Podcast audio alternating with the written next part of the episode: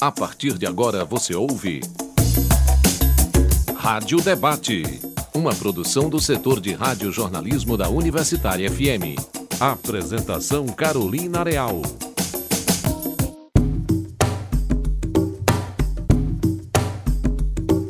Desde o início da pandemia, um tema segue sem a devida atenção da gestão pública de Fortaleza e do estado do Ceará.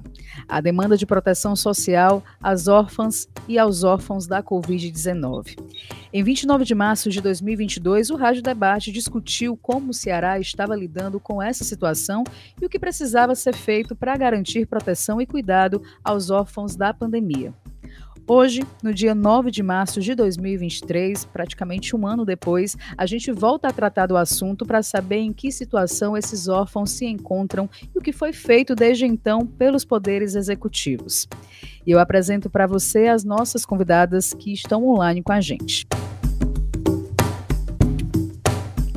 Eu gostaria de dar as boas-vindas a Ângela Pinheiro, que é professora da Universidade Federal do Ceará, integrante do Núcleo Cearense de Estudos e Pesquisas sobre a Criança, ou no CEPEC, e representante da Articulação em Apoio à Orfandade de Crianças e Adolescentes por Covid-19, a OCA.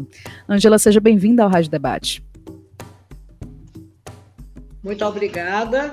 Quero é, agradecer, começar agradecendo a esse veículo de comunicação que honra a sua missão e aos que não estão visíveis, é, a Carol e a produção, a pessoa da, da Raquel Dantas e do Leandro, que está aí na parte da técnica. É um prazer muito grande voltar no mês que, infelizmente, são três anos de orfandade, pessoal. Verdade, Ângela, bem lembrado. E eu também gostaria de agradecer a presença de Adriana Jerônimo, que é co-vereadora de Fortaleza na, na mandata Nossa Cara pelo PSOL. Adriana, seja bem-vinda ao Rádio Debate. Muito obrigada, muito obrigada pelo convite. É, é sempre muito bom estar nesses espaços com a professora Ângela que tem sido aí uma grande lutadora dessa pauta e que também já tem uma trajetória enorme na luta pela defesa das crianças e dos adolescentes. E quero agradecer também a toda a equipe da Rádio Debate pela oportunidade. A gente também vai contar com a participação da Lila Salu, que também é co-vereadora de Fortaleza, também na mandata Nossa Cara pelo PSOL. Eu não sei se a Lila consegue me escutar. A Lila está presente? Não, ela caiu, né? Mas daqui a pouco a Lila volta e ela também integra aqui o nosso debate. E antes, eu gostaria de lembrar para os nossos ouvintes que você pode acompanhar o Rádio Debate pelo nosso site, radiouniversitariafm.com.br ou baixar o aplicativo Rádio Universitária FM 107,9 para o seu celular. O programa vai para o ar agora, mas depois não tem problema, você pode escutar o programa na hora que você quiser pelo seu aplicativo de podcast preferido. E você pode ainda contribuir com comentários e sugestões de pauta, entrando em contato com a gente pelo e-mail radiodebate@gmail.com ou pelo nosso WhatsApp no número 85 3366 7474.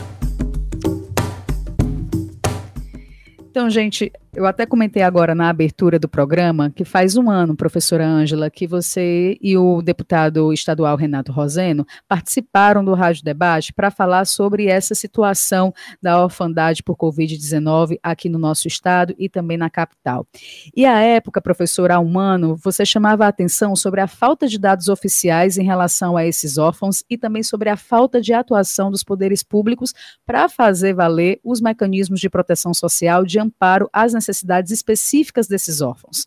Por isso, professor, eu já inicio o nosso programa querendo saber de você como é que está hoje a situação dos órfãos da Covid aqui no estado. Bom, é, é bom, é sempre bom lembrar que no programa de um ano atrás é, faltaram, sem uma justificativa muito plausível, tanto o líder do governo à época, porque essa questão passa pelo Poder Legislativo fortemente, e um representante do governo do estado. Então não houve, nós não tivemos as palavras oficiais. E até hoje, é, pessoal, os queridos ouvintes da nossa rádio, é, nós continuamos sem respostas sobre quantos são essas crianças e adolescentes, é, como, como estão vivendo, quem são, quem são eles, quantos, como estão vivendo e onde estão vivendo. Isso é uma lacuna é muito difícil da gente imaginar um tecido social, uma vivência social com essa questão que envolve aproximadamente, porque nós não temos dados, no estado do Ceará, 10 mil crianças e adolescentes nessa condição, e em Fortaleza, em torno de 3 mil crianças e adolescentes. Gente, é uma questão muito complexa, porque envolve tanto saúde física como saúde mental, uma vez uhum. que, que, há uma ruptura dos vínculos, logo, né, o vínculo mais primário, envolve a ausência de representatividade legal, que é se tem alguém tem sua guarda, tutela ou adoção. E ainda, pessoal, envolve questões do âmbito do poder público, mais, mais diretamente, que é, além de fazer um plano para atendimento dessas crianças, envolve previsão orçamentária. E não uhum. foi por falta de nós, de nós lembrarmos, tanto no Estado como na Prefeitura.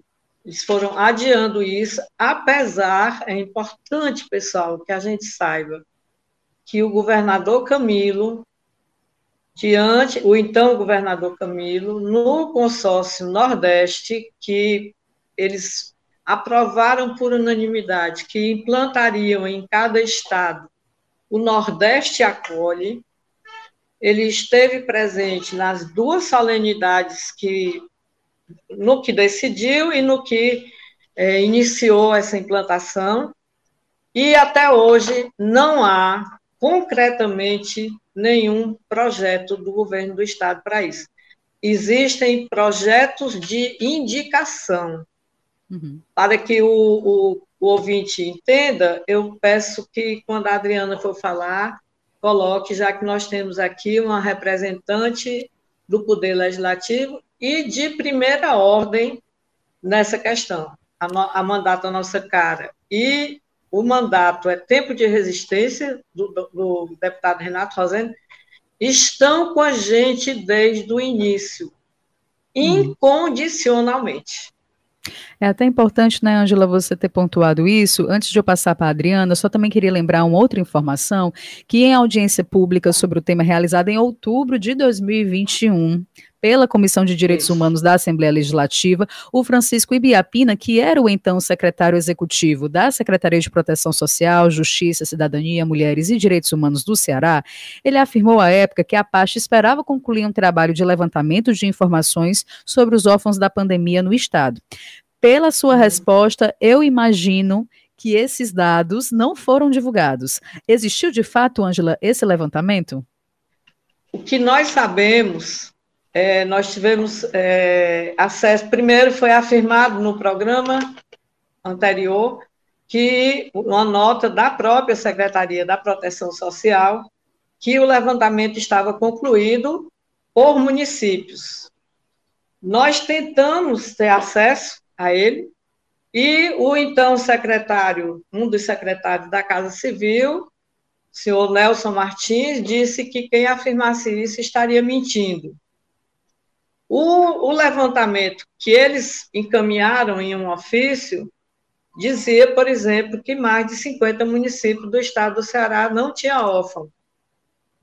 Eu traduzo assim: eles não foram localizar essas crianças nesses municípios. É impossível, com a quantidade de mortes que nós tivemos no estado do Ceará e no Brasil, uhum. que haja um município, a não ser que ele seja minúsculo e tenha adotado uma ação mais contundente. Mas eu fico com a resposta: não há divulgação desses dados, nem na prefeitura e nem no estado do Ceará. E nós defendemos o seguinte, pessoal: não é, não é possível mais que se aguarde que esse levantamento, que desde agosto de 2021 foi solicitado pelo Ministério Público para começar a incluir as crianças naquilo que elas têm direito. Educação desde o berçário, cartão de vacinação e o cartão do SUS, e muitas outras coisas que nós sabemos que são importantes para a vida da criança.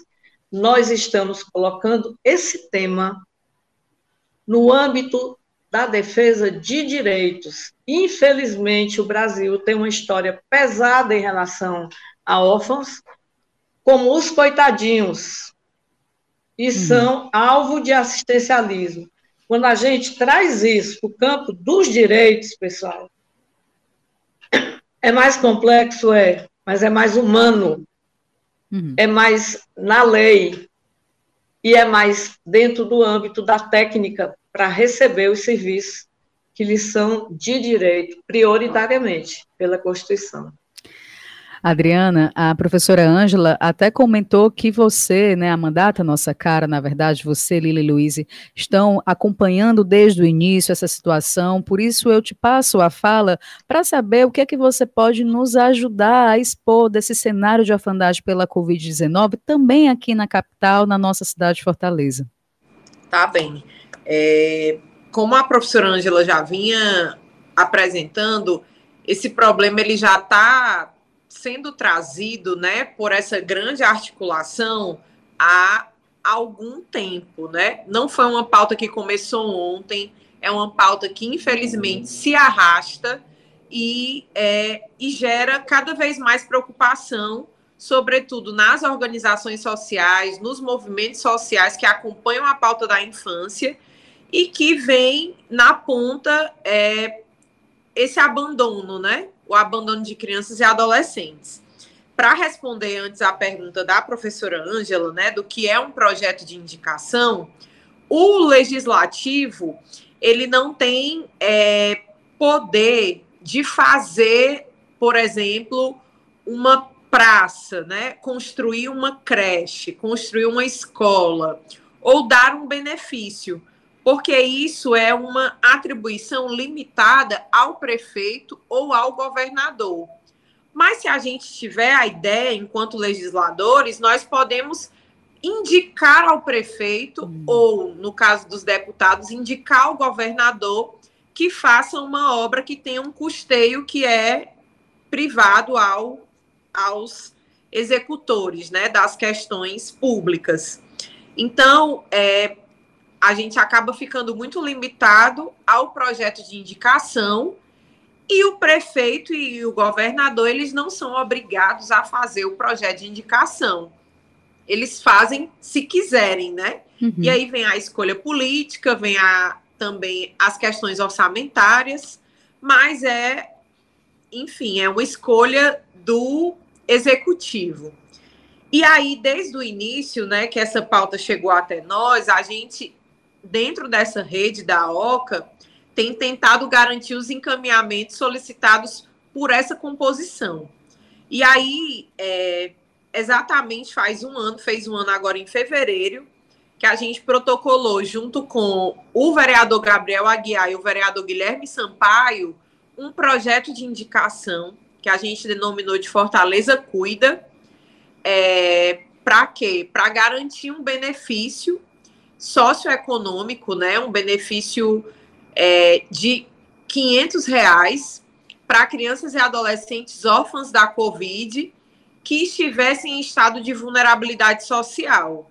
E aí a gente faz o recorte também né, da primeira infância e também dos da, da, primeira, da primeira infância e dos adolescentes, crianças e adolescentes. Uhum. Esse projeto ele foi aprovado mas infelizmente ele não se tornou um projeto de lei, né? Que é o que vem depois do projeto de indicação. Ele vai para o gabinete do prefeito, se o gabinete do prefeito aceitar, ele volta como projeto de lei para ser votado pelos vereadores. Mas infelizmente. Isso não aconteceu. Isso não aconteceu. Ele foi aprovado no plenário pelos vereadores, mas ele não retornou como um projeto de lei. Nós também solicitamos, como a professora Ângela fez, um requerimento, inclusive, para que a mesa de diretores fizesse uma expedição de um pedido de uma audiência com o prefeito Sarto para tratar sobre essa pauta. Só que, infelizmente, esse requerimento nunca foi para o plenário e nunca foi aprovado.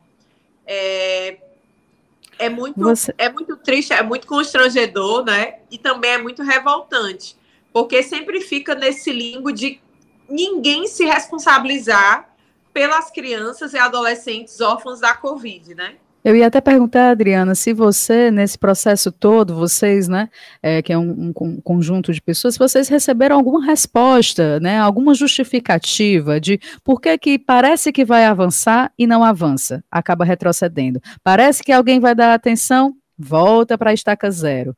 Vocês tiveram alguma justificativa para isso? Não, infelizmente, só silêncio, né? Não há nenhuma movimentação atual né, do prefeito Sarto para atender essa pauta. A gente até teve, né? Teve um, um secretário aqui é, é, na SDHDS, né? Que era o Hilário Marques, que até teve uma abertura, se colocou à disposição, mas aí ele já saiu da secretaria e não houve nenhum avanço. E o que houve também de movimentação da nossa cara é que no ano passado foi aprovado o plano da primeira infância municipal. Isso. E não havia, dentro das prioridades do plano, a orfandade pela Covid. E nós apresentamos uma emenda e foi acatada a, a entrada dos órfãos da Covid dentro do plano da primeira infância. É o mínimo, né? Porque é meio que a gente conseguiu mexer nos princípios, mas mexer no princípio lá da, do plano da primeira infância não foi o suficiente para nada ser implementado, né? Então eu quero, para concluindo essa minha primeira fala, dizer que é muito isso que a professora Angela falou. A gente está dizendo aqui que essas crianças e adolescentes precisam ter autonomia diante do Estado. A gente não está dizendo aqui que a gente precisa criar uma cadeia assistencialista para que essas crianças estejam lá dentro daqueles moldes né, antigos do orfanato. Não, não é isso. A gente quer que eles tenham autonomia financeira, autonomia para ter acesso às políticas públicas e sociais, para conseguir estar vacinado, para conseguir acessar a creche, para conseguir acessar a educação, para conseguir acessar a saúde básica, enfim. É uma rede e é, é, é o trabalho mais difícil até, né? Criar autonomia é mais difícil que criar políticas assistencialistas mas a gente quer ir exatamente na, contra, na, na contramaré disso. Pois não, professora Ângela. Bom, é, eu acho que é muito importante, pessoal, assim, a, a, Adriana, ela traz como tem, como tem havido a, a apresentação de demandas, ou seja, é, há, há, no Poder Legislativo e no estadual também tem essa, uma, algo muito similar, para que se faça alguma coisa. Olha o que é que nós temos que assusta muito. Um aumento de cinco vezes da a institucionalização de crianças, daquilo que a gente costuma chamar de abrigo, e que antes, qual era o nome? Orfanatos. Exato. Tá? Depois, um aumento vertiginoso e a olhos vi, assim, para quem quiser ver, de crianças e adolescentes nas ruas.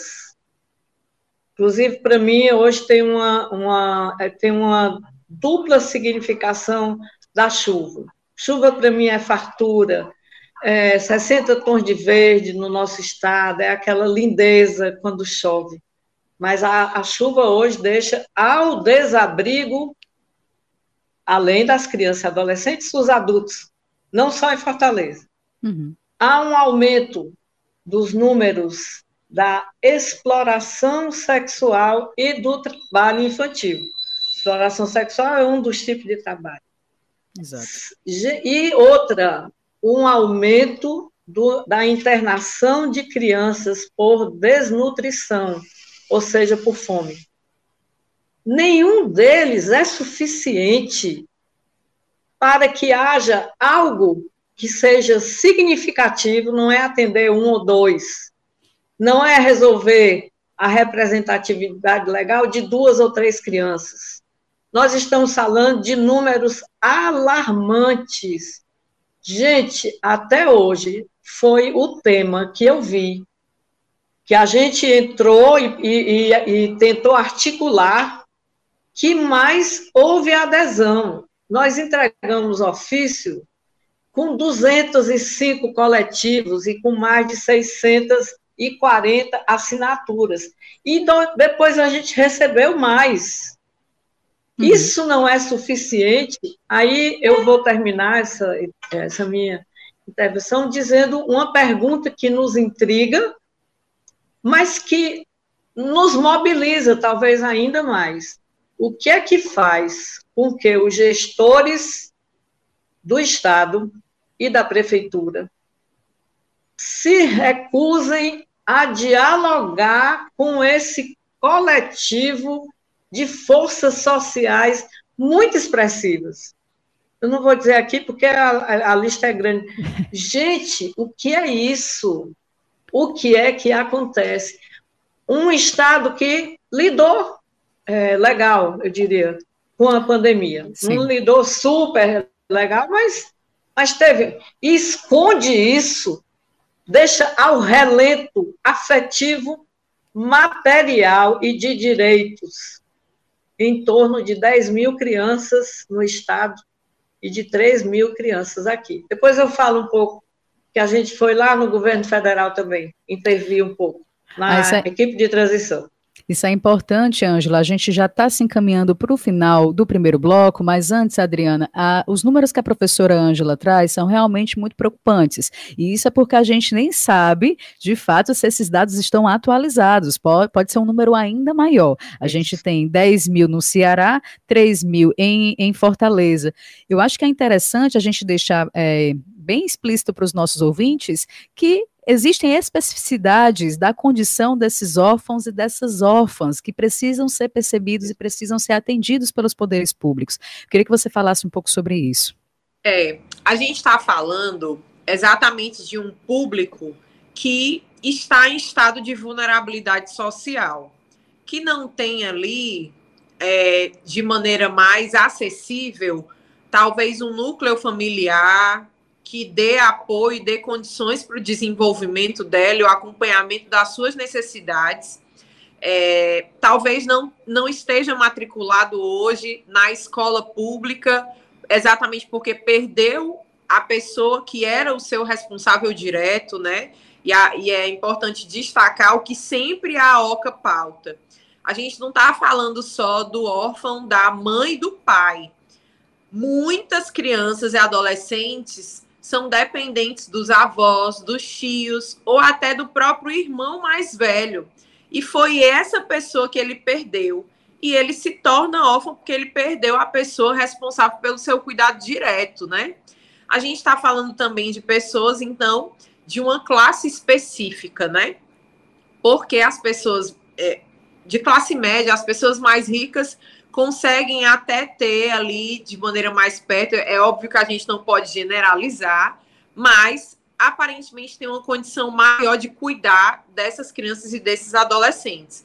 Não é o caso das pessoas mais pobres, né? Até por isso que é, essas proposições legislativas que a gente fez têm um recorte social, tem um perfil socioeconômico para que a gente garanta também que esse tipo de violação que nesse caso está acontecendo pelo próprio Estado, porque ele nega a existência, não produz a política pública, não produz a política social, gera o abandono e gera a invisibilidade dessas crianças e adolescentes. Então, é uma violação que está acontecendo pelo próprio Estado. Ela tem endereço social, né? E, e possivelmente também é um estudo que deve ser feito nos próximos anos, também deve estar na centralidade de crianças, inclusive negras, né? Negras uhum. e pobres. Então, gente, eu vou aproveitar. Professora, a senhora gostaria de complementar antes da gente finalizar? Quer acrescentar alguma coisa também na fala da, da Adriana? É, além de concordar tudo com ela, a gente, eu peço bastante atenção de quem nos escuta, que é em relação à ruptura em escala muito grande do vínculo mais forte, mais primário de cuidado, de proteção, de afeto. Nós temos muita clareza que existe a orfandade por feminicídio nesse estado, por mortes violentas. Mas, infelizmente, infelizmente, em dois anos e agora em três anos, a escala da orfandade por Covid-19 é altíssima. Nós temos que cuidar da orfandade, considerando o conjunto e levando em conta essa escala, que é, gente, é uma geração comprometida, é uma saúde mental comprometida. Verdade. Quem não sofre, inclusive quem já é adulto, isso. e quando perde alguém que signifique para você o cuidado, ou seja, o cuidador principal, que nem sempre, como a Adriana disse, é o pai e a mãe. Imagine uma criança e um adolescente, né, que está em todo esse processo de formação, professora Ângela, Adriana. Eu vou precisar fazer um rápido intervalo, mas a gente volta discutindo a atuação da gestão pública em relação aos órfãos da pandemia. É rapidinho, voltamos em instantes. Rádio Debate.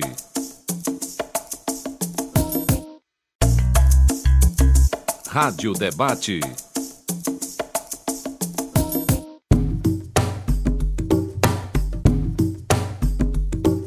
Estamos de volta com o Rádio Debate discutindo a atuação da gestão pública em relação aos órfãos da, da Covid-19, né, da pandemia. E comigo estão Ângela Pinheiro, do Núcleo Cearense de Estudos e Pesquisas sobre a Criança, o NUCEPEC da UFC, ela que também é representante da articulação em apoio à orfandade de crianças e adolescentes por Covid-19, a AOCA, e também a co-vereadora de Fortaleza na mandata Nossa Cara pelo PSOL, Adriana Jerônimo. A gente estava contando né, com a participação da Lívia Lila, estava esperando a Lila, que também é co-vereadora da Mandata Nossa Cara, participar do segundo bloco, mas ela teve algum problema e não vai poder acrescentar aqui no nosso debate, mas fica a oportunidade para darmos sequência e a Lila poder participar. Então, Ângela e Adriano, nesse segundo bloco, eu queria trazer uma, uma, informação, né, que no começo desse ano a AOCA, que é a articulação em apoio à orfandade de crianças e adolescentes por Covid-19, outras organizações, entidades, inclusive a Defensoria Pública do Ceará, foram recebidas pelo secretário da Articulação Política do Governo do Estado, o Valdemir Catanho. E, é, professora Ângela, vocês até divulgaram que desta reunião saíram aí alguns encaminhamentos claros e execuíveis, ou seja, possíveis de serem realizados pelo governo do Estado. Quais foram esses encaminhamentos, professora? Bom, é, fomos a OCA e mais 12 entidades e éramos 21 pessoas. Tamanha é a ânsia de forças sociais para que se, de fato, se enfrente esse problema. O, o secretário Catanho nos recebeu com muita atenção, foi o primeiro é, agente público do Estado que se mostrou é, comprometido e que poderíamos pensar em encaminhamentos. Quais foram eles? numa audiência nossa com o governador Elmano. Uma audiência com a secretária Onélia, que há um ano nós tentamos, faz um ano que a gente tenta, não tínhamos conseguido, e está, inclusive, acontecendo agora, essa audiência. Uhum. Agora. É, e o encaminhamento também era de uma manifestação do senhor governador a importância dessas crianças. Elas existem e elas são importantes para nós, parafraseando o, o ministro Silvio Almeida no seu discurso de posse. Né? Aqueles que são invisíveis, ele traz para a visibilidade, e não só isso, é que eles importam. Uhum. Porque trazer para a visibilidade não faz, não resolve a situação. E a elaboração de um plano de atendimento a essas crianças, considerando basicamente, pessoal, serviços que já existem, mas que precisam ser ampliados. Na área da proteção social, na área da saúde e na área da educação, que eu até não gosto quando a gente resume e restringe o atendimento de crianças e adolescentes como se fossem suas necessidades estivessem só nesse, nesse trio. Uhum. Mas seria um momento né, importante. E uma mesa de diálogo em que a, a sociedade civil, inclusive, participasse da elaboração desse plano e de uma instância que gerisse tudo isso, o que é intersetorial, pessoal. Verdade, professor. É intersetorial. Né? Então, seria isso. O que é que até agora nós temos de resposta? A audiência está acontecendo, que já deveria ter acontecido, mas a secretária é, desmarcou. Mas vamos é, crer que dessa reunião que está acontecendo agora, possamos sair com perspectivas para a faixa etária toda, 0 a 18 anos. É, porque às vezes, né, professora, o olhar acaba ficando ali, talvez, nas, nas idades ali mais iniciais ou numa faixa etária específica, a gente precisa entender que são crianças e adolescentes, né? Você tem jovens também até 18 anos nesse processo. Eu, eu acho que também é importante, antes de passar para a Adriana, a gente compartilhar com os nossos ouvintes que a nossa produção procurou o secretário Valdemir Catanho para participar do Rádio Debate, porque a nossa proposta era exatamente que essa discussão que vocês iniciaram com esse encontro professora Ângela pudesse ser feita também publicamente e que dessa forma nós pudéssemos contribuir com o avanço desse diálogo entre gestão, sociedade civil e outros poderes, mas infelizmente a gente não teve um retorno é, do secretário. Então, Adriana, a gente até falou no primeiro bloco também, é, você pontuou algumas questões envolvendo a prefeitura, envolvendo também o âmbito municipal, e a, a, a professora Ângela trouxe algumas, é, digamos, encaminhamentos que se conseguiu, mesmo que ainda sem saber ao certo como isso vai se dar. O que é que você pode trazer em relação ao âmbito municipal? A OCA, junto com a Mandata Nossa Cara, junto com as outras organizações, estão se mobilizando também para tentar uma reunião com o prefeito Sarto, com o vice-prefeito Elcio, com alguma outra secretaria? O que é que você pode também atualizar para a gente? É isso, né? A gente está nessas tentativas desde o ano passado, é, mas o que a gente tem recebido de retorno é um descaso, né? A gente tem diversas problemáticas no, a nível municipal, há uma desorganização também, é importante pontuar, a nível de prefeitura e de secretarias. Então, a gente não tem tido um, um retorno positivo, né? Bem no início é, da articulação, na busca, inclusive, de responder às perguntas que a OCA sempre traz, né, de quem são, quantos são, aonde estão, como estão, né, os órfãos da Covid, a gente cobrava da prefeitura um diagnóstico.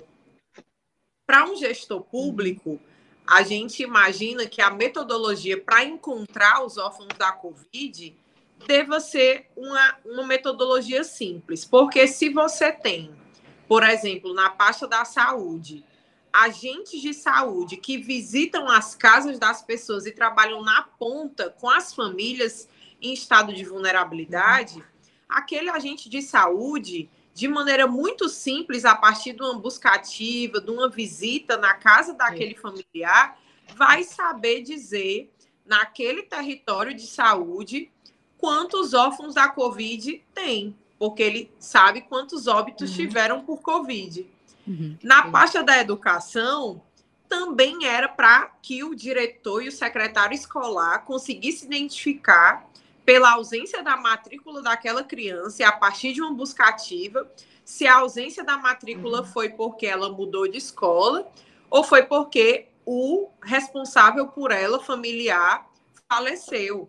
Na assistência, sobretudo, na atualização do cadastro único, que, que a cada mudança no perfil socioeconômico familiar, a família é obrigada a atualizar o cadastro único.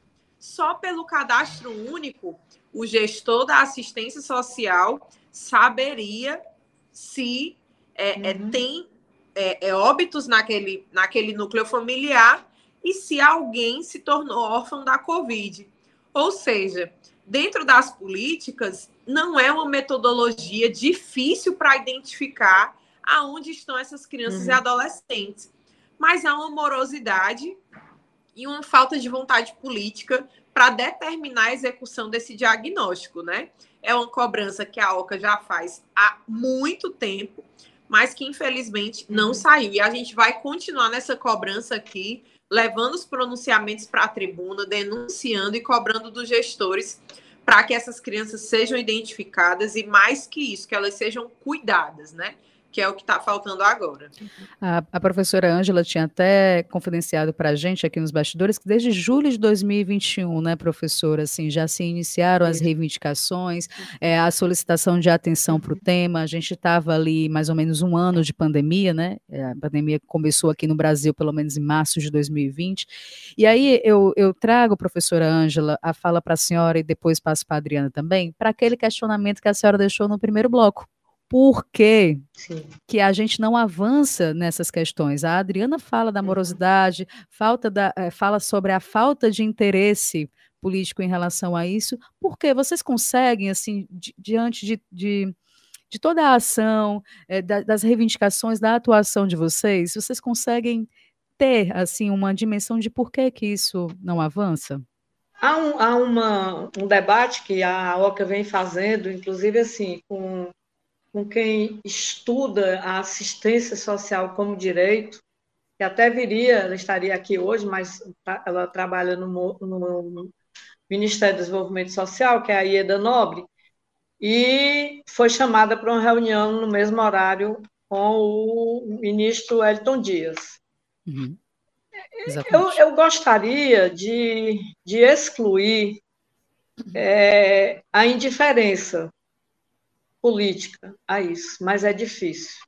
É, e, além disso, é, é trazer esse tema para o âmbito dos direitos e não do assistencialismo, que continua a existir, ele não tem mais respaldo legal, mas nas práticas ainda existem.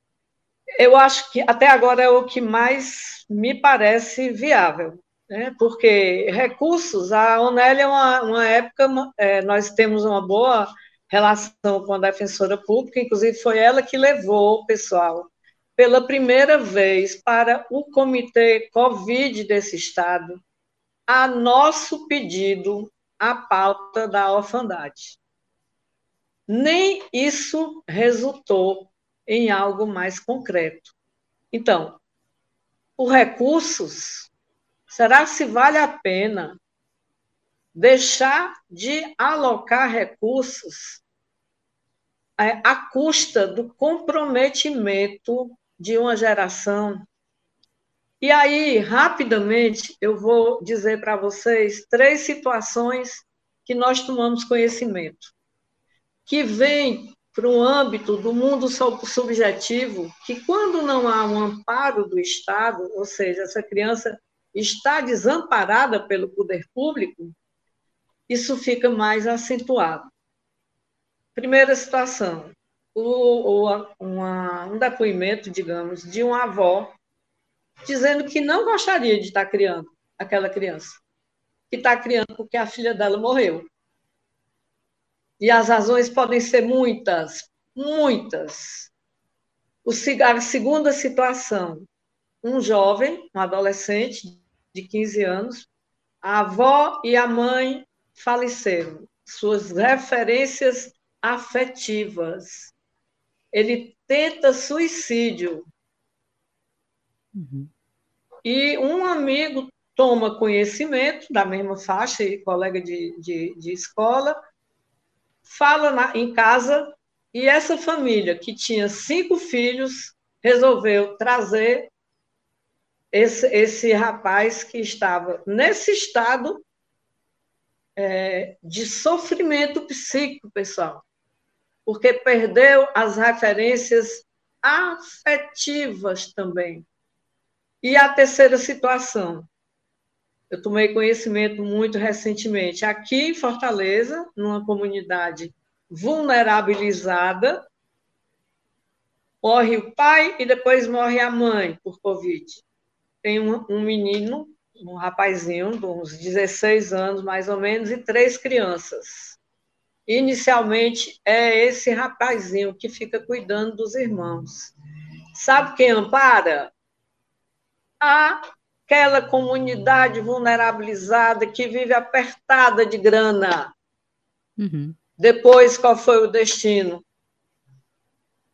Uma, uma avó ficou com um, a, a tia ficou com outro, ou seja, despedaça a convivência familiar, que a gente, muito da subjetividade da gente e da sociabilidade. Só mais um de classe média. Morreu o pai e a mãe. Um rapaz que na época tinha 16 anos, com síndrome de Down. Uhum. Que, como foi que a família resolveu? Um tio avô resolve levar o rapaz para casa dele. Irmão. E uma moça que já cuidava dele ficou, continuou a cuidar. Tiveram o cuidado, minha gente, de preservar uma pessoa que significa cuidado para ele. Então, nós não queremos que crianças sejam órfãos, sejam um estorvo na família. Eles precisam ser tratados com dignidade e amparados pelo Estado, que tem a obrigação de fazer isso. Como nós temos a obrigação de ir atrás, de denunciar, de reivindicar no âmbito dos direitos. Perfeito, professora Ângela. Até passar a palavra para a Adriana para saber se ela gostaria também de, de, complementar e trazer também a tua perspectiva, Adriana, sobre, enfim, essa falta de ação dos poderes públicos, né? Sim. É, a, a professora Ângela estava falando de uma questão que me lembrou é, um caso aqui também da Câmara. Inclusive, no dia da audiência, o, um dos. É, um, um dos técnicos aqui de vídeo, né? Uhum. Que estava na audiência, quando terminou, ele me chamou e disse: vereadora, o meu irmão faleceu de Covid e deixou dois filhos adolescentes. Ele, uhum. né, é de classe média e os meninos estão na terapia porque estão muito abalados, né? E a professora Ângela contando esses relatos, né? Uhum. É, é muito grave que a maioria dessas crianças e adolescentes não tem um amparo mínimo para cuidado da saúde mental, né? Uhum. Porque eles perderam a, a grande referência da vida deles, né? Assim, ah, perdi tudo que eu tinha, o meu chão, né? Meu alicerce. E elas estão tão abandonadas, não tem, se não tem um alimento, quem dirá o cuidado com a saúde mental, né? E aí vale Isso. dizer que a saúde mental em Fortaleza está completamente sucateada, entregue às baratas. O, o, o, se a gente for falar em, de CAPES infantil, minha Nossa Senhora, aí perde a, completamente a esperança, né? Tá, é desolador o cenário, não consegue abarcar é, nem a demanda mínima atual, né? Então, assim, é um descaso completo e, e é interessantíssimo pensar isso, né? Que a, as políticas que deveriam estar voltadas para os órfãos da Covid, a maioria delas está completamente desestruturada, sem investimento público, né? sem orçamento, é, tirando cada dia um pouco e fazendo esse desmonte das políticas, né? Mas é, é como a, a professora disse, é, é, a gente quer não dizer que é vontade política, né? Mas se as coisas não caminham, alguém está determinando que elas não caminhem, né? Alguém fez uma decisão Isso. por não caminhar. Então, para nós que estamos, né, na, junto com a OCA nesse apoio, né? Porque a OCA é muito autônoma, os movimentos que estão nela, nós somos apoiadores, né? Mas quem uhum. faz acontecer a OCA tá nessa luta todo dia, é todo dia mesmo, né? todo dia cobrando, todo dia é, é, fazendo essa cobrança pública e na articulação política. E, infelizmente, não tem caminhado. Né? Inclusive, Adriana, uma das propostas dessa articulação em torno da alfandagem, em virtude justamente da pandemia, é a construção e execução de um plano estadual de escuta e atendimento para crianças e adolescentes. Esse plano, inclusive, professor Ângelo, poderia até servir de modelo para a criação de planos municipais também. Por isso, eu queria te ouvir sobre como é que esse plano ele uhum. deve ser estruturado para dar conta dessa demanda, uhum. o que, que a gente poderia esperar desse plano estadual. Pronto, aí eu remeto a, duas, a dois documentos que nós fizemos. Um foi um plano estratégico que nós fizemos. Alguma, a, a ALCA dificilmente trabalha só. A gente, tem, a gente é muito gregário, até pela definição. Nós, nós é, formulamos um documento, que era esse plano estratégico, e foi entregue em mãos na relatoria da CPI da Covid no Senado porque em, isso foi em outubro de 2021. Naquele momento, era a instância que mais estava empenhada nas consequências da Covid. Infelizmente, o relatório saiu só uma proposta de lei, né, de um projeto de lei que só falava do auxílio financeiro. Mas o que é que consta para nós? Primeiro, é preciso uma ampla campanha de é, sensibilização e comprometimento de todos nós. Segundo, o mapeamento dessas crianças do jeito que a Adriana falou. São agentes públicos que vão localizar e vão ver como eles estão. Não estamos propondo que se invente de novo a roda. A, a roda já pode ser feita.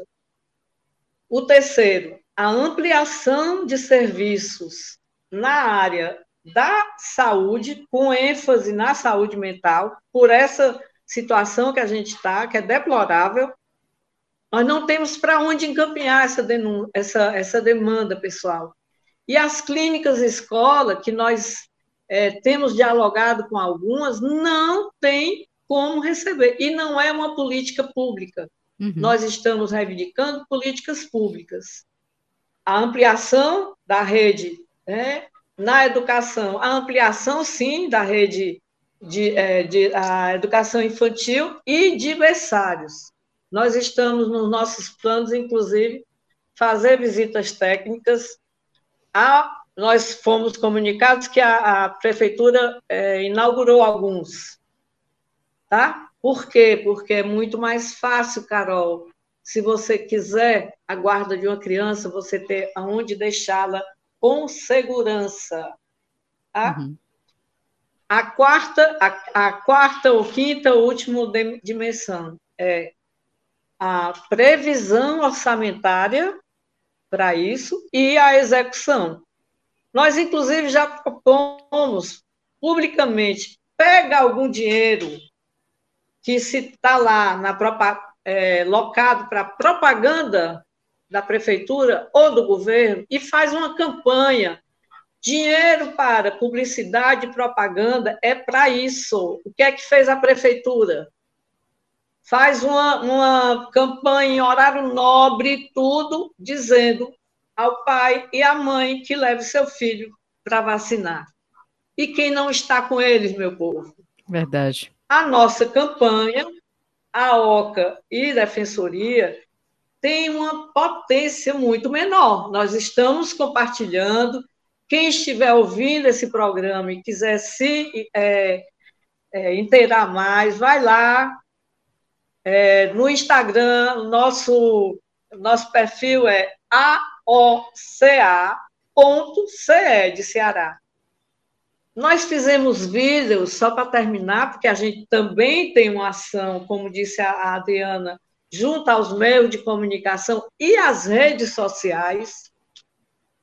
Nós compartilhamos ao longo desse tempo mais de 30 vídeos de atores sociais os mais diversos, reivindicando que essa pauta seja abordada devidamente para a vida digna dessas crianças. A gente já vai finalizar o nosso programa. Eu queria muito agradecer a participação de vocês. Inclusive, a Adriana, a professora Ângela falou aí sobre orçamento para publicidade. Eu sei que nas suas redes sociais você tem um fio lá bem interessante sobre, uh, digamos assim, uh, o investimento dado à publicidade na gestão Sarto e Elcio Batista, que é a atual gestão da prefeitura. Então, eu passo a palavra final para você, Adriana, para que você possa deixar a mensagem para os nossos ouvintes e falar também um pouco uh, do que a gente pode esperar da mandata Nossa Cara e o que, que a prefeitura de Fortaleza também, é, rapidamente, já poderia estar fazendo, ainda não fez, o que, que a gente ainda pode esperar disso tudo. Nós aqui na Câmara, nós somos uma oposição a gestão, mas nós não somos uma oposição que faz aquela crítica pela crítica. Nós somos muito propositivas, né? Nós somos o primeiro mandato coletivo eleito aqui da nossa cidade. Nós, é, de onde a gente vem é exatamente dessa histórica exclusão social. Então, a nossa mandata ela está disponível às lutas sociais, né? Por isso que uhum dar esse apoio à OCA para nós é uma, uma honra, mas também é um dever enquanto parlamentares, né? A gente tem um dever e uma obrigação de dar retorno à sociedade enquanto legisladoras. É, é revoltante ver que o, a comunicação da Prefeitura de Fortaleza é 24 horas fazendo um check, né? É check isso, check aquilo e check no abandono também, né? É, é, é triste, é, é, revoltante que boa parte desses recursos eles não estejam direcionados para uma, uma, comunicação geradora de formação, né? Formação social, de promoção de pautas que são historicamente excluídas, e, enfim, nós temos cobrado isso né, publicamente e aproveitamos para deixar esse recado. Eu acho que falta muito na gestão essa responsabilidade, essa organização prática. Muitas vezes a gente percebe uma prefeitura de Fortaleza meio que está abanada, passando por cima da, da democracia, passando por cima da participação popular, rejeitando isso. o controle social, rejeitando as orientações dos movimentos sociais não há mais construção de orçamento participativo na nossa cidade, e aí a gente vê o espelho desse problema na, na, na desigualdade que vem se acentuando, né? Infelizmente, parece que a prioridade da Prefeitura de Fortaleza é construir prédio de 50 andares e, e vender a cidade à especulação imobiliária. E aí o outro rosto da uhum. cidade é o rosto do abandono, né? Mas a gente quer colocar aqui a mandata nossa cara à disposição das lutas. Também pedir para quem tiver interesse de conhecer mais, seguir no Instagram, arroba nossa cara mandata, para conhecer, conhecer o nosso uhum. trabalho, uhum. fiscalizar o nosso trabalho e também colocar as demandas e sugestões. E, e, também colocar a Comissão de Direitos Humanos, que a gente acabou de ser eleita, à disposição uhum. das pautas sociais. E agradecer mais uma vez o convite, parabenizar a OCA pela grande articulação, viu? Estamos à disposição sempre. Muito obrigada, Adriana. Obrigada também, professora Ângela. Eu deixo a sua palavra final também. Talvez aí com uma esperança, um novo governo, o que, que a gente também pode esperar em âmbito federal? Queria a sua palavra final nesse um minutinho. Ao governo federal, nós encaminhamos um robusto é, plano também de sugestões, partido de várias é, instituições, e não só para a orfandade, nós temos problemas gravíssimos né, nesse estado, inclusive, de, de extermínio da juventude, por exemplo, enfim. E para agradecer muito, Carol, é, a você, a produção e tudo, é muito bom contar com um microfone é, de, de, de verdade, né? que pauta aquilo que é importante. E, finalmente, é, dizer para vocês que a OCA vai continuar. O governador Elmano deixa uma marca no teu governo de quem resolveu cuidar dessa condição de orfandade. Você vai crescer como gestor. E ao Sarto que nos atenda finalmente. Muitíssimo grata. Até as lutas. A gente agradece mais uma vez a Ângela Pinheiro, a Adriana Jerônimo. Eu sou Carolina Real. Esse programa teve produção de Raquel Dantas, operação de áudio e edição de Leandro Stigliano. Até mais, gente. A Universitária FM apresentou Rádio Debate, programa do setor de radiojornalismo. Produção Raquel Dantas. Coordenação Lúcia Helena Pierre. Apoio Cultural Adufse Sindicato. Realização Rádio Universitária FM, Fundação Cearense de Pesquisa e Cultura.